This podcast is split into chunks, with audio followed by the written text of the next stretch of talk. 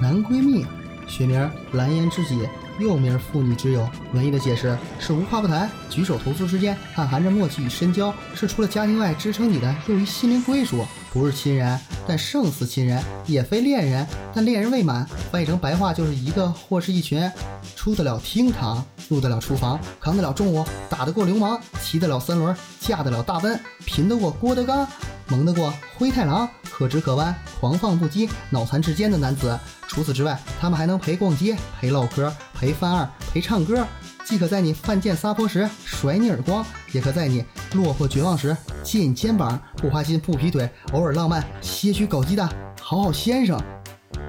如果说男人都想有个红颜知己，那么女人则渴望上天赏赐一个男闺蜜。所谓的红颜知己、男闺蜜，都是女人用来骗自己，或是男人编出来骗女人的。在男人的心里，他的红颜知己和他充当男闺蜜，其实一开始就被自动归入待搞这一类别里。女生就更为现实，一个不是男朋友的男闺蜜，可以是在逛街时充当的司机导购，在搬家时变身的大力士，也可以是伤心时化身的知心姐姐，遇险时升级的贴身保镖，甚至不痛快不开心时的出气筒和沙包。没人关心男女之间友谊是否纯洁，人们真正关心的是男女之间的友情真的可以升华成爱情，并顺理成章的发展为一段恋情。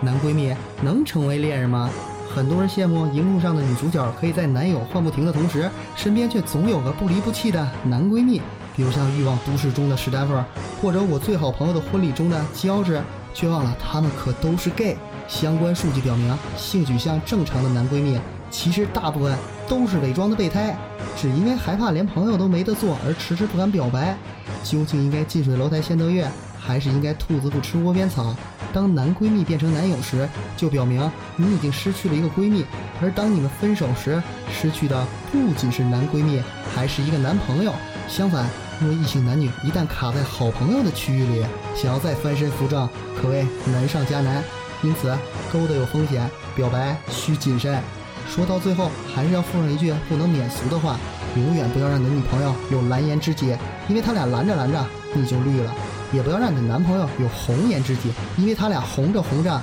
你俩就黄了。